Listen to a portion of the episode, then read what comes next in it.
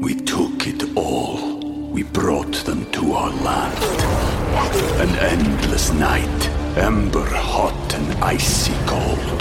The rage of the earth. We made this curse. Carved it in the blood on our backs. We did not see. We could not, but she did. And in the end, What will I become? Senwa Saga. Hellblade 2. Play it now with Game Pass. Una visión directa de la realidad política en los Estados Unidos, bajo la genialidad y estilo único de Dania Alexandrino. Reflexiona y analiza lo que los demás no quieren que sepas. Hablando de frente. Comenzamos. Llegó la caballota,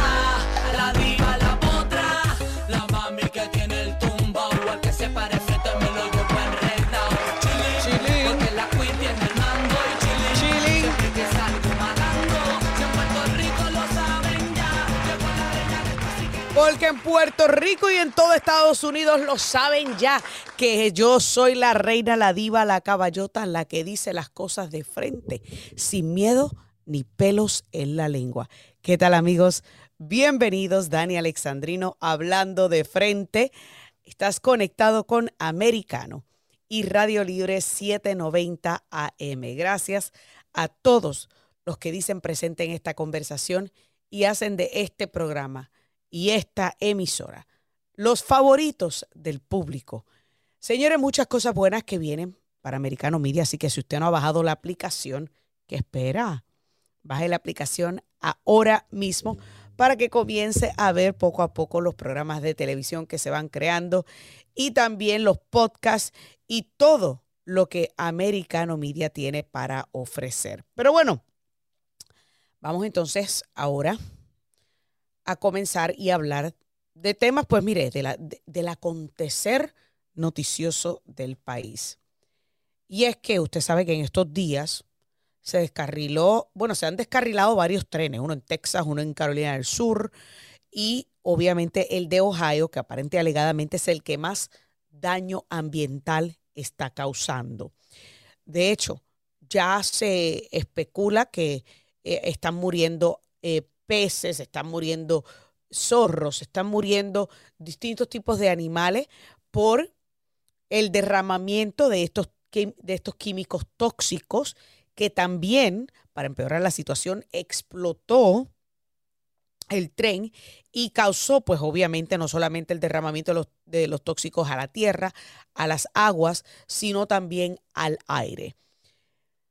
Pero obvio que cuando hay un desastre de esta naturaleza, lo mínimo que se puede esperar es que lleguen las autoridades federales al rescate y a la ayuda de las autoridades locales, no solamente para atender la limpieza y la recuperación inmediata, sino también para poder atender algunos de los problemas que ocurrirán a largo plazo a raíz de este descarrilamiento de este, de, de este tren en East Palestine, Ohio. Este tren iba de, de 150 carri- eh, eh, carros, señores. O sea, era un tren larguísimo. Aparente y alegadamente los que estaban velando por, ese, eh, por el tren eran tres personas y dos aprendiz. Viajando desde Illinois hasta Pensilvania cuando el incidente ocurrió. Pues aparentemente ya está envuelta la EPA, está envuelto el Departamento de Transportación, que dicho sea de paso, Pete Buttigieg el otro día andaba dando una ruedita de prensa de algo que era totalmente irrelevante al tema del descarrilamiento del tren y ni siquiera hizo tres menciones del tren. Estaba dando una rueda de prensa donde estaba hablando, imagínese usted, oiga, oiga esto, del color de la piel de varios trabajadores de construcción en distintos proyectos en comunidades desaventajadas. Imagínese usted de lo que él está hablando. Y que del color de la piel de contratistas de, de la construcción.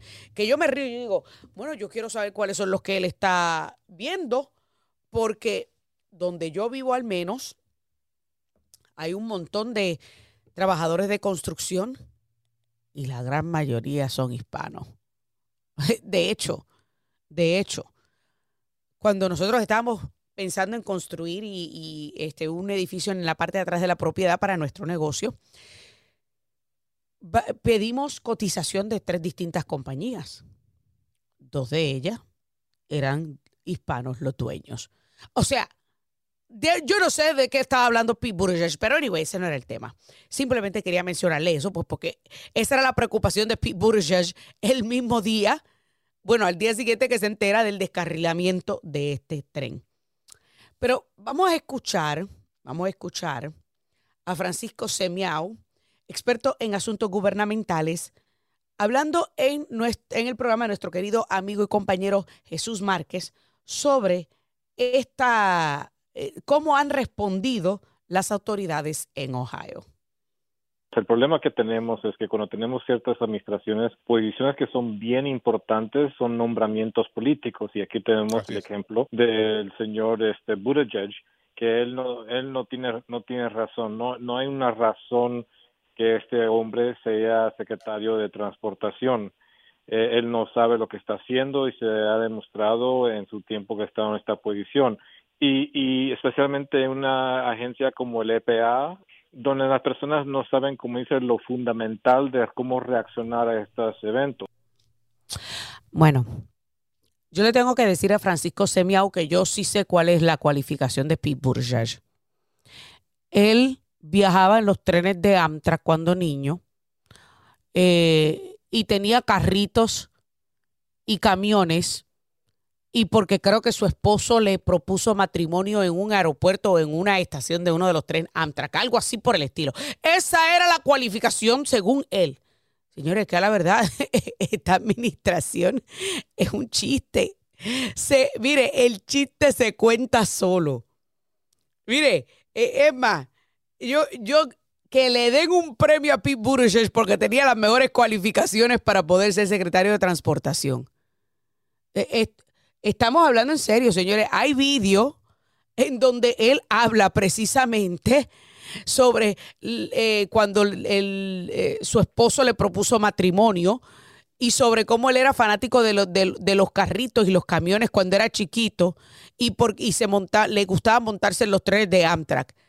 Eh, Bueno, si la, si la cosa es así y si eso es lo único que se necesita para cualificar para ser secretario de transportación, pues mira, yo he viajado mucho en aviones, este, yo me montaba bastante también en el Amtrak. Ah, me monté también en, la, las guaguas de Greyhound. ¿Eso cualifica? Pues, Yo quiero saber si eso me cualifica, porque entonces quiere decir que tengo mayor cualificación para ser secretaria de transportación que la que tiene Pete Buttigieg.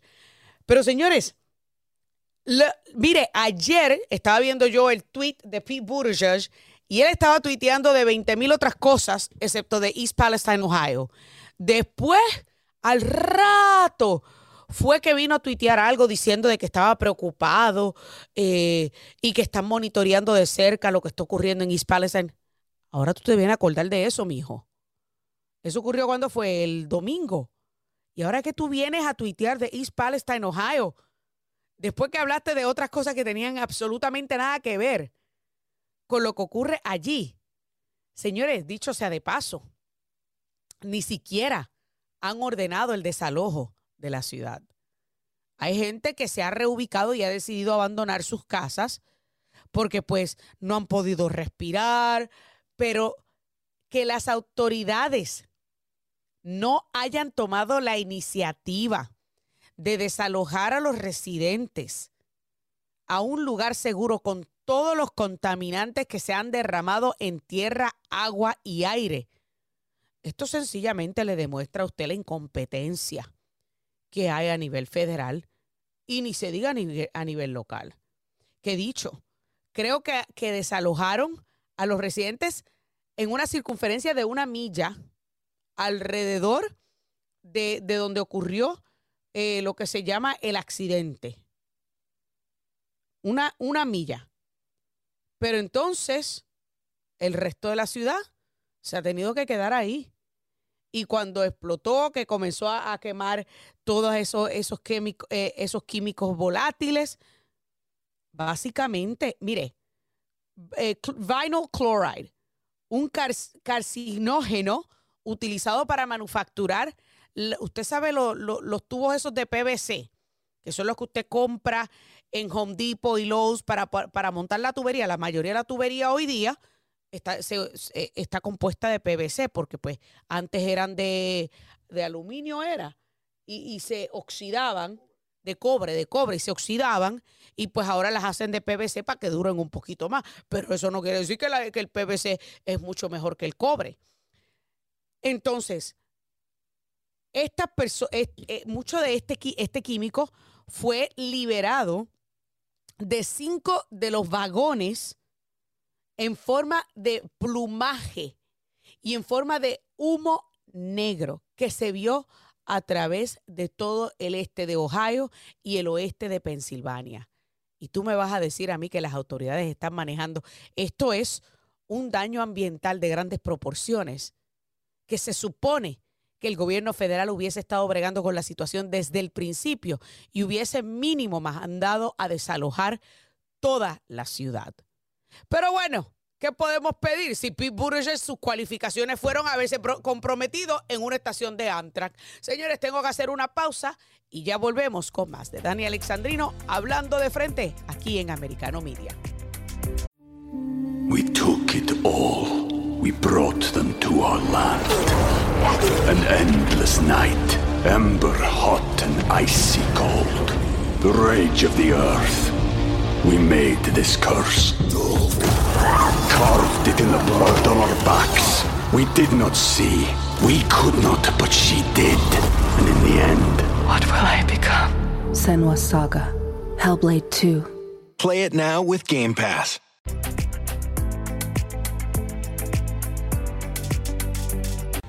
Amigos, continuamos aquí, Dani Alexandrino, hablando de frente a través de Americano Media y Radio Libre 790 AM. Muchas gracias por decir presente en esta conversación. Bueno, mire, yo le tengo un nuevo nombre ahora a Joe Biden. Biden Ping. Biden Ping. Usted sabe como Xi Jinping. Porque lo que le falta es que se cambie el apellido. Señores, mire, aunque yo creo que eh, en China el apellido va primero, Xi Jinping. Creo que es así. Pero bueno, yo no sé, porque como no soy china y, no, tengo este, ningunos vínculos allá, pues yo no me, sé eh, con exactitud. Pero es lo que escuché una vez, que ellos empiezan con el apellido. El punto es, vamos a decirle Xi Jin Biden, Xi Jin Biden. Resulta que ya son dos las universidades que aparente y alegadamente han recibido dinero anónimo de China. ¿Que cómo? Universidades vinculadas a Joe Biden. En esta ocasión se trata de unos 6.7 millones de dólares en donaciones anónimas de China a la Universidad de Delaware. Universidad de Delaware, obviamente, es el lugar donde este, Joe Biden eh, es su estado, su estado original, ¿verdad? His home state, en la Universidad de, de Delaware, que aparente y alegadamente fue eh, allí donde él iba a instalar lo que se llamaba el Biden Institute. Estaba el Biden Penn Center en la Universidad de Pensilvania y el Biden Institute. Pues esto surge luego de que nos enteráramos que la Universidad de Pensilvania había prácticamente triplicado, triplicado los fondos y los donativos provenientes de China desde la inauguración del Penn Biden Center. Pero para hablar un poquito más sobre qué significa esto, a dónde nos va a llevar este dinero, hay un refrán en inglés que dice follow the money. Eric Fajardo, ¿cómo tú estás? Bienvenido nuevamente aquí a Dani Alexandrino hablando de frente. ¿Podemos seguir los rastros del dinero y nos va a llevar a algún lugar, Eric? Bueno, eh, sí, Dania, es importante decir primero que nada que a lo que hay que establecer es un patrón, porque si no, parece que hemos encontrado algo disconexo, nuevo, algo inédito con esto de descubrir que el presidente Biden probablemente ha estado recibiendo a través de gobiernos extranjeros y universidades que han servido como filtro eh, recursos económicos y esto no es la primera vez que pasa en el Partido Demócrata. Quiero recordarte muy bien que ya este tema de universidades ligadas a senadores demócratas ha golpeado a Bernie Sanders y a su esposa en el pasado y que ya en 2018 la Fundación Clinton había sido investigada, También, aunque sí, eso, bueno, por supuesto que se quedó en, en nada porque el FBI, que tú sabes quién lo dirigía en esa época, enterró el asunto, pero es casi una marca del Partido Demócrata, de sus grandes jerarcas, de sus casas reales, el tener este tipo de sospechas eh, nunca esclarecidas, porque por supuesto el Departamento de Justicia y el FBI no hacen su tarea cuando se trata de los demócratas, pero claramente en, en- en la agenda de esto que es recibir recursos, lo que considero yo es un problema serio cuando eres un político que se llama eh, conflicto de intereses. Ahora, hay 6.7 millones aparentemente que recibió la Universidad de Delaware, otros tantos millones que recibió la Uni- Universidad de Pensilvania, todos de donantes anónimos. Yo estoy lo suficientemente grandecita como para saber, Eric, que cuando alguien dona una cantidad de esa magnitud a una universidad, lo hace con la intención de que por lo menos el nombre le pongan en alguna placa. ¿De dónde viene todo este Mira. dinero anónimo? Ese es un conflicto de intereses creado por políticos domésticos que reciben eh, de, de gobiernos extranjeros, de gobiernos que tienen conflictos de intereses con el Estado, con los Estados Unidos como país y que se inscribe ya en lo que es pues actividad delictiva. Quiero recuperar, recuperar la idea de que esta denuncia la trajo Alana Goodman ya en febrero 6 de este año y que no involucra solamente a China. Te voy a dar algunas cifras que quizá nos ayuden a tener una idea A ver. más clara de lo que involucra esto. Eh, ver. China sí, son 6.7 millones. Eh, son 23 millones a la Universidad de Delaware, al Instituto Biden, que han ido de Arabia Saudita. 2.5 millones de Oman, 1.6 millones de Turquía. Todos países que de alguna u otra manera tienen conflictos de interés político o económico con los Estados Unidos.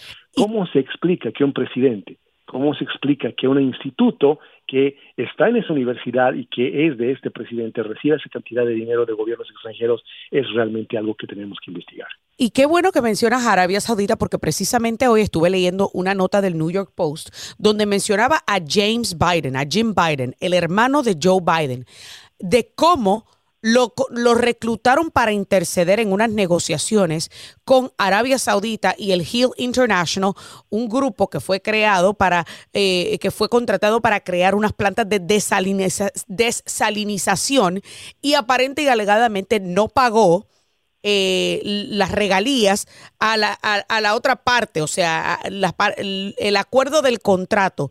Entonces, siendo Joe Biden vicepresidente, lo llaman este, y para que contrate o para que llame a su hermano Jim a negociar por parte de Arabia Saudita. Entonces, ahora que tú mencionas Arabia Saudita, digo, pero ven acá, como que hay muchas conexiones aquí para atar. O sea, eh, eh, eh, es insólito que alguien no quiera ver que tanto Jim Biden como Hunter Biden por mucho tiempo estuvieron lucrándose del apellido y de sus conexiones en Washington con Joe Biden y de que es cuestión de leer todo lo que, lo que, eh, en lo que ellos participaron para entender dónde, dónde se atan los cabos. Exactamente, y qué bueno que tú le pones el cascabel al gato, porque para que la audiencia hispanoamericana entienda de lo que estamos hablando acá es de un mal hábito del Partido Demócrata de haber gestado dentro de sí mismo estas dinastías, porque esto es nepotismo, esto es lo que en Latinoamérica nosotros denominamos nepotismo, grupos Correcto. Que se empoderan como los Pelosi, los Biden, los Obama, los eh, ahora los Clinton, que de repente empiezan a distribuir el poder entre su línea de consanguinidad. Y las denuncias, por supuesto, revientan el esposo de Nancy Pelosi, las concesiones de el Chip Plus, recordarás tú lo de Nvidia, o Correcto. el tema de los carros eléctricos, del mandato de carros federales eléctricos, y tú no sabes ya en realidad dónde va a terminar esto, pero la parentela termina involucrándose, algo que en cualquier país de Latinoamérica sería pues catastrófico para cualquier partido o presidente, pero aquí en los Estados Unidos ha tenido una alta tolerancia al menos de los americanos eh, eh, de ascendiente eh, caucásico, ¿no? Ahora hay toda una nueva Y te- generación de nuevos americanos Claro. que creo que desaprueba ese tipo de prácticas.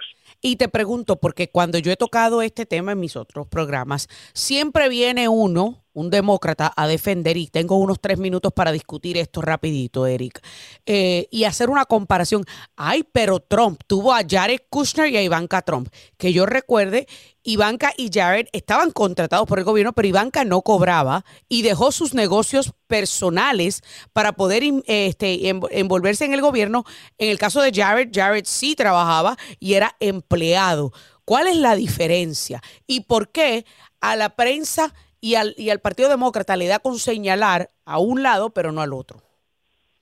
Porque la estrategia de los demócratas es claramente la de este eh, eh, mal de muchos, consuelo de tontos, ¿no? Van a tratar siempre de decir que esto sucedió antes, los globos pasaron antes, la corrupción según ellos pasó antes, pero hay un patrón para mí básico para determinar qué es delictivo y qué no lo es. El conflicto de intereses existe, pero cuando se convierte en tráfico de influencias ya es un delito a castigar.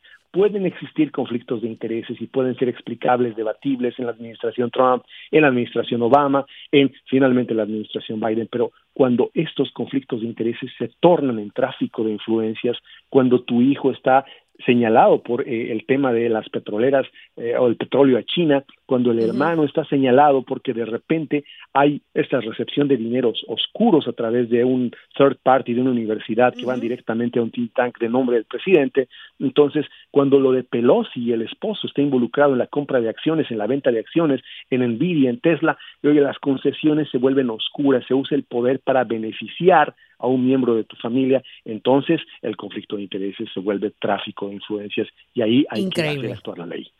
Es verdaderamente increíble, pero qué bueno, qué bueno que existen programas como este y que existen personas como tú, Eric, que lo ponen en ese contexto tan fácil de digerir para que nuestros amigos latinoamericanos entiendan estamos viendo desempolvarse ante nuestros ojos lo mismo que en nuestros países tanto criticamos. Entonces, ¿por qué aquí no podemos señalarlo, criticarlo y aborrecerlo de la misma manera? Y, y es, una, es una cosa que yo siempre digo. O sea, los latinos llegan a este país y como que de repente se atontan, se quedan bobos, dejan de ser vocales, lo vocal que eran en nuestros países, o se dejan lavar el cerebro por el Partido Demócrata. O sea, no sé cuál de todas, pero te, te agradezco, Eric, nuevamente por estar con nosotros aquí en Dani Alexandrino hablando de frente sobre este tema tan importante que lamentablemente otros medios no tocan. Amigos, ustedes no se muevan, que todavía falta más aquí en Dani Alexandrino hablando de frente. Ryan Reynolds here from Mint Mobile. With the price of just about everything going up during inflation, we thought we'd bring our prices down. So to help us, we brought in a reverse auctioneer, which is apparently a thing. Mint Mobile unlimited premium wireless. Ready to get 30, 30, bit to get 30, bit to get 20, 20, 20, bit to get 20, 20, bit to get 15, 15, 15, 15 just 15 bucks a month. So, Give it a try at mintmobile.com slash switch. $45 upfront for three months plus taxes and fees. Promo rate for new customers for limited time. Unlimited more than 40 gigabytes per month. Slows. Full terms at mintmobile.com. So we monitored the balloon. We followed and tracked the path of the balloon. One of the things that we were able to do is to make sure none of the sensitive security information, national security information on the ground was transmitted. So we were able to block that. But at the same time, we were able to gather information from the balloon as it was traveling on its path. espérate, espérate, espérate, espérate. Ella dice que they were able to track it, que esto...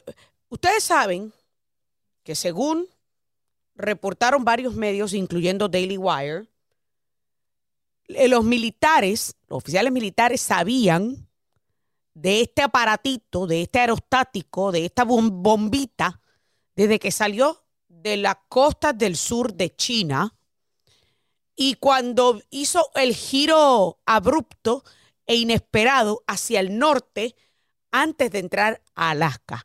O sea, que lo, lo estaban vigilando desde el principio, pero no le dijeron nada a la administración. Sé que ya se quedaron callados.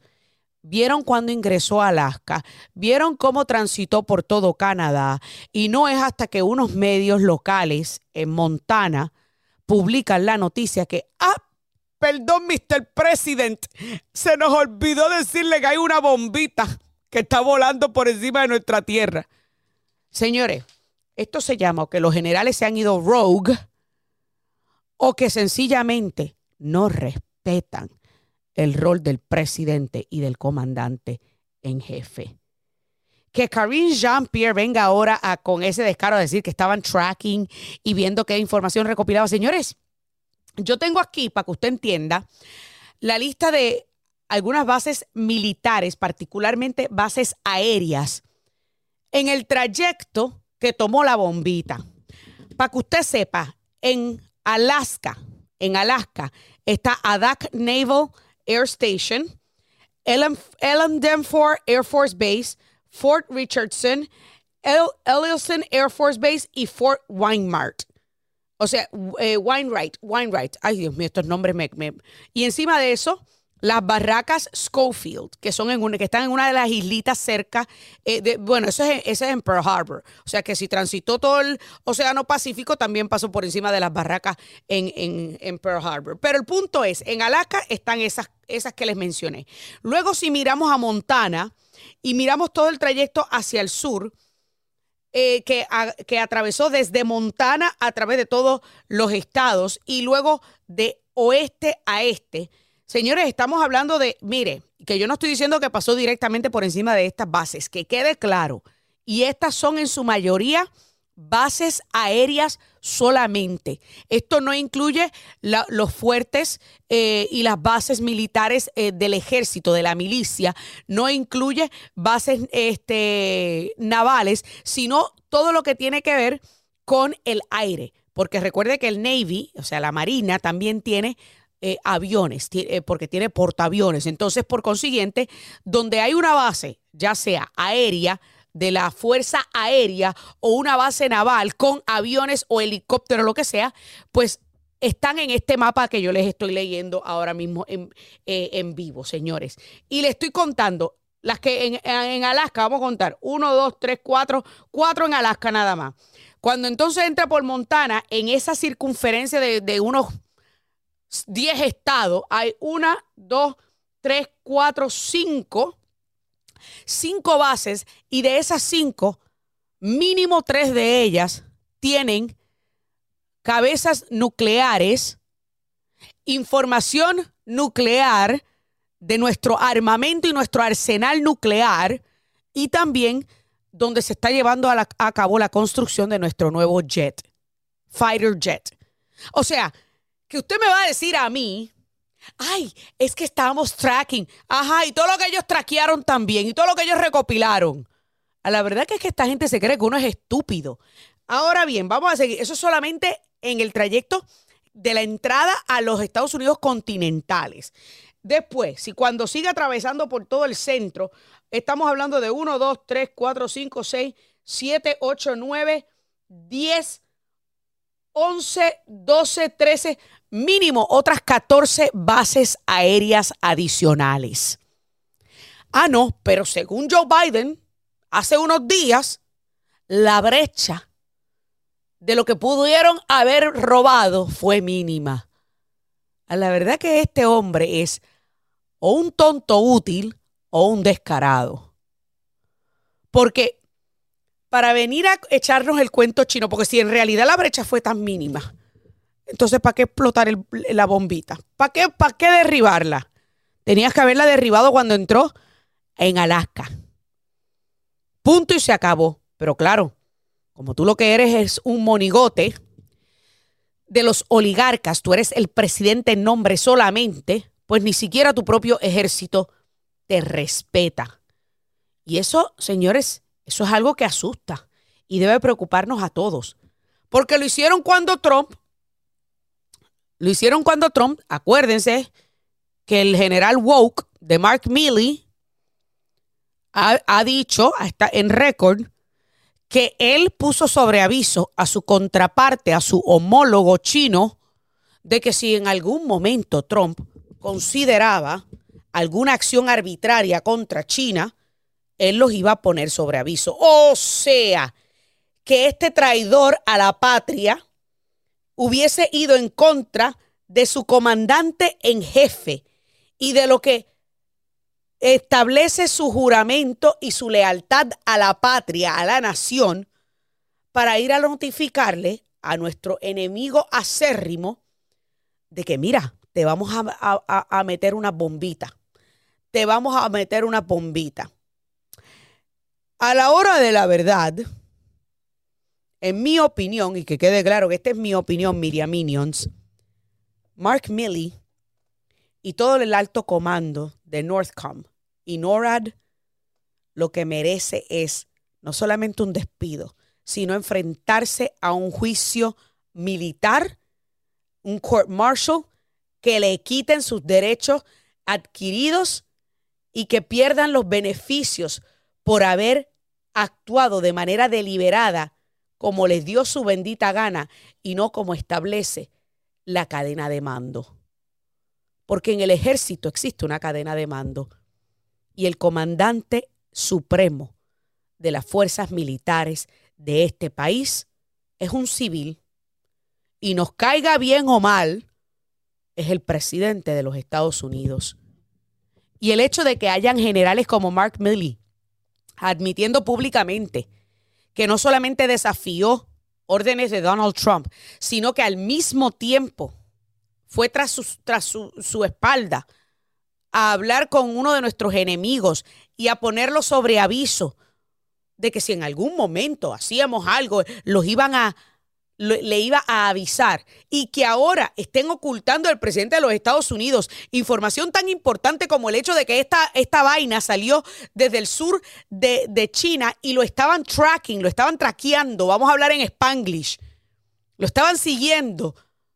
Y no le dicen nada al presidente hasta que un medio local en Montana pone la noticia sobre cuando está ya sobre tierra. Señores, esto es una burla a la cadena de mando, pero sobre todo algo que debe preocuparnos a todos porque esto, vuelvo y repito, es un barco a la deriva que anda sin capitán y estamos a punto de sucumbir. Ahora bien, me estás diciendo que ya tengo a Trompi en línea que quiere opinar. ¿Cuánto tiempo tenemos en este segmento? ¿Me da tiempo para poner a Trompi por lo menos un, po- un poco? Tenemos dos minutos. Trompi, buenas noches. Adelante. Sí, buenas noches, Dania. Eh, como siempre, siguiéndote en todos tus programas, tu programa de redes sociales. Eh, Muchas excelente gracias. como siempre. Excelente como siempre. Eh, mira, rápidamente con respecto a los sucesos del tren de Ohio, eh, lamentablemente, pues son muy pocos los medios de comunicaciones que están siguiendo esta noticia. Eh, no, no entiendo la razón. Eh, pero bueno, con respecto al secretario de Transporte que tenemos ahí, eh, hay que estar bien claro, bien consciente de que este hombre no fue elegido por eh, por sus talentos, por sus estudios, por su no, no, por sus méritos, vaya. Este hombre fue puesto ahí simplemente porque es un gay que se casó con alguien más y, y es la mujer de otra persona. Eh, no por nada más. Por su mérito, lo- eso es lo lo- que- bueno, tiene mérito de acuerdo a, a los estándares del Partido Demócrata. Vamos a empezar por eso. Sí, claro, claro, claro, pero bueno, eso es lo que sucede. Eso es lo que sucede cuando en diferentes tipos de cargos elegimos a las personas por su color, por su orientación sexual, por su orientación sexual, demás y demás. Eh, la habitual incompetencia de esta gente, de esta administración, vaya, no hay forma de que se pueda esconder, no hay manera de que lo puedan eh, disimular. En su naturaleza son eh, corruptos, son inconscientes, son no tienen no tienen habilidades para ejercer el cargo que están que, que- que- que están haciendo. Entonces, eh, lamentablemente, pues le, le toca al pueblo americano sufrir eh, las consecuencias de tanta de tanta Ineptitud corrupción, de tan- y corrupción. de, de tanta Tengo. Trompi, tengo Eh, que hacer una pausa. No te me vayas, Trompi, quédate ahí. Tengo que hacer una pausa y ya volvemos con este tema aquí en Dani Alexandrino hablando de frente a través de Americano Media. My job here is to ask the tough questions and make him uncomfortable, I guess. I'm gonna try. Bueno, ahí ustedes escucharon a una reportera decir que su trabajo aquí era hacer al gobernador de la Florida incómodo. Pero antes de hablar de ese audio, quiero darle la oportunidad a Trumpy, 30 segundos, Trumpy, para que te termines con tu línea de pensamiento sobre el otro muy tema. rápido, Dania. Muy rápido, muy rápido. Eh, lo que te mencionaba, tenemos una vicepresidenta que fue elegida por su color, la, secret- la secretaria de prensa elegida por su orientación sexual, la- de transporte por su orientación sexual. Todos son unos incompetentes, unos corruptos y simplemente no van a hacer nada por el pueblo americano. No hay nada que se pueda rescatar de esta administración para la historia. Así mismo es. Muchísimas gracias, Trumpy. Y tengo también, creo que a Joey en línea telefónica. Joey, tengo aproximadamente otros 30 segundos para que me des tu opinión. Cuando el cloruro de vinilio se quema, ya sea controlado o descontrolado, crea lo que es el fosgeno de hidrógeno. O sea, crea una arma química que se utilizó en la Primera Guerra Mundial. Eh, toda esta zona está contaminada por este por estos químicos en Ohio y no solamente eso sino que también estamos hablando del peligro que tiene todas esas embotelladoras de agua de la Pepsi, la Coca-Cola, Nestlé, todas estas embotelladoras de agua tienen como fuente de agua y de y, y sus productos también el Ujú. río Ohio, el Claro. río Ohio. Do- ¿Hasta dónde llegará la, la contaminación de la cadena de distribución y alimenticia, específicamente también de agua, y a qué, qué envergadura va a tener todo esto a la salud de los americanos, más de 33 millones de americanos, que es un 10%, los cuales son inmediatamente ahora mismo afectados. Es Hay una alarma, es Correcto. una alarma y esto fue intencional, esto no fue un accidente, ellos explotaron los tanques, intencional. Bueno, Joey, muchísimas gracias por tu opinión. Hay que ver en qué va a parar todo esto porque realmente es un daño ambiental sumamente enorme y sobre todo un daño a la ciudadanía que todavía está en esa región. Pero vamos entonces a hablar sobre el audio que usted escuchó al principio del segmento. Un audio donde una reportera de nombre este, a ver, eh, este, este audio lo compartí esta mañana en Twitter, así que déjame ver el nombre nuevamente de la reportera para obviamente darle el nombre correcto, que después Miriam Minions no venga a decir que yo estoy desinformando, pero una reportera local aquí en el estado de la Florida, eh, que básicamente eh, compartió, se llama, a ver, esto lo compartió Christina Crunch eh, Pusha, quien es la, la ex secretaria de prensa del Estado, eh, donde obviamente habla de esta reportera que estaba supuestamente eh, hablando que su trabajo es hacer al gobernador incómodo, incómodo. Pero para hablarnos un poquito más de esto, nos acompaña Camila Sabash, creo que, no, no sé si digo tu apellido bien, Camila, así que discúlpame. No, no te preocupes, Dania, ¿cómo estás? Muchas gracias Bien, por ¿y tú? invitarme a tu programa. Bien. Gracias bien, por estar con nosotros. Atia Collins, aquí está el nombre de la reportera. Atia Collins, ¿cómo tú reaccionas a estas declaraciones en donde, obvio, ella está admitiendo algo que ya todos sabemos, y es que la prensa la tiene en contra de los republicanos y es propaganda o pro- propagandista del Partido Demócrata? Bueno, reacciono. Ellos están desesperados. Ellos están desesperados con el estado de la Florida, están desesperados con la genial labor que está haciendo nuestro gobernador Ron DeSantis. Están desesperados de que no pueden adoctrinar a los niños como ellos quisieran y como pasan en otros estados. Entonces utilizan ese tipo de, de estrategias, propagandas, eh, periodistas, entre comillas, porque son activistas, a, a poner incómodas, a decir mentiras, a tratar de tergiversar lo que dice el gobernador. Y eh, bueno, es muy lamentable lo que está sucediendo. Eh, si van a estudiar para periodistas para hacer eso, es de verdad triste. Eh, Claro. Yo lo veo, yo lo veo, lo veo así y no solamente en ella, ella que se atrevió a decirlo, pero hay varios. Claro. Hay claro. varios y hay muchos medios de comunicación que lamentablemente se prestan para para esta para esta propaganda. Y de hecho, esto surgió a raíz de este básicamente la controversia de los libros que aparente y alegadamente han sido prohibidos en el estado de la Florida en donde supuestamente se incluye uno de Roberto Clemente, eh, otro de Hank Aaron y otro supuestamente de Celia Cruz, a lo que la administración y el Departamento de Educación del Estado de la Florida ha dicho que es una burda mentira, que ningún libro, que el libro de Roberto Clemente está en muchos estantes y en muchas bibliotecas de las escuelas en el estado de la Florida, pero que estas reporteras vengan con una agenda y ni siquiera preparadas o, o pendientes a hacer preguntas Sí. reales, sino preguntas capciosas. Esto no, no hace que la gente pierda el respeto, el poco respeto que le queda a la prensa. Sí, y si te das cuenta, la estrategia es buscar como aquellos libros de aquella gente latina, porque ellos saben de la cantidad de latinos que vivimos en el estado de la Florida, sobre todo en el sur de la Florida. Entonces, ellos primero no hacen bien su trabajo, primero no se han enterado de que esos libros están en la biblioteca, se dan en los colegios públicos. Segundo, buscan, lo hacen es para buscar, oh, Roberto Clemente, eh, Celia Cruz, que son gente icónica en la comunidad latina y es precisamente para desprestigiar al gobernador.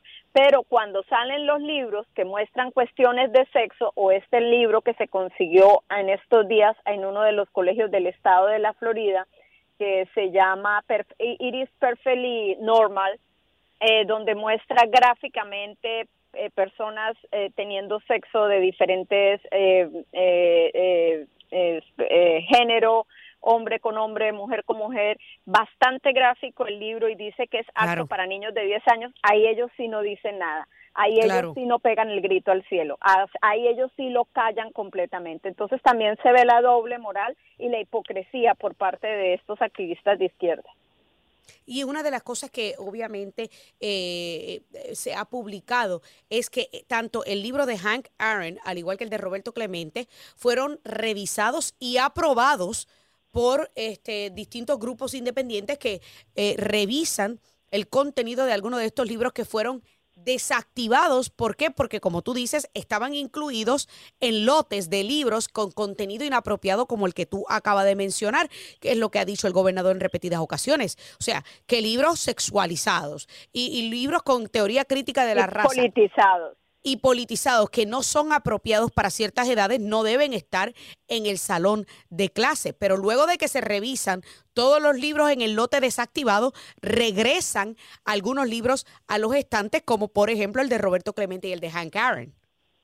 Claro, además que son libros cortos, como lo dijo el gobernador en estos eh, ayer o el gobernador específicamente dijo, son libros cortos. ¿Cuánto piensa o cuánto tiempo creen que que estos libros, el libro por lo menos de, de Robert Clementin tiene 40 páginas, eso se lee, se da cuenta, inmediatamente sigue y continúa en los en los estantes, entonces eh, eh, eh, es muy triste porque ellos, yo siempre lo veo así, desesperados por la buena labor de- del gobernador, porque el gobernador está protegiendo la niñez, porque el gobernador está protegiendo los colegios, porque realmente los colegios no se hicieron para adoctrinar niños ni para enseñarle cosas que no se deben de enseñar, sino para que aprendan, para que estudien, para crear Claro. personas para un futuro, para cultura general.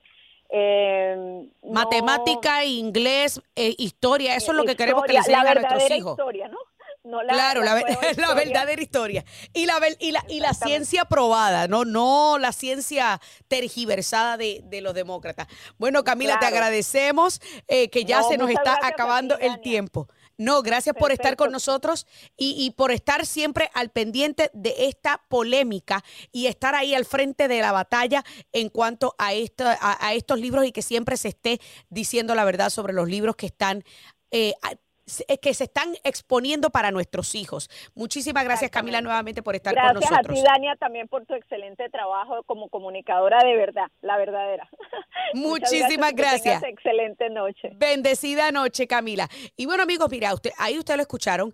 eh, este tema de los libritos ha sido un, un tema de muchísima polémica. Usted sabe que el tema de, de, de Ron DeSantis proteger a los inocentes del país. Por eso es que yo le dije a ustedes ayer, yo no necesito ningún de- demócrata que venga a decirme a mí lo que es inmoral cuando ellos están repletos de inmoralidad. Se me acabó el tiempo, señores. Que Dios me los bendiga y hasta la próxima. La mami que tiene el tumbao, al que se pare frente me lo llevo enredado. This podcast is a part of the C Suite Radio Network. For more top business podcasts, visit c-suiteradio.com.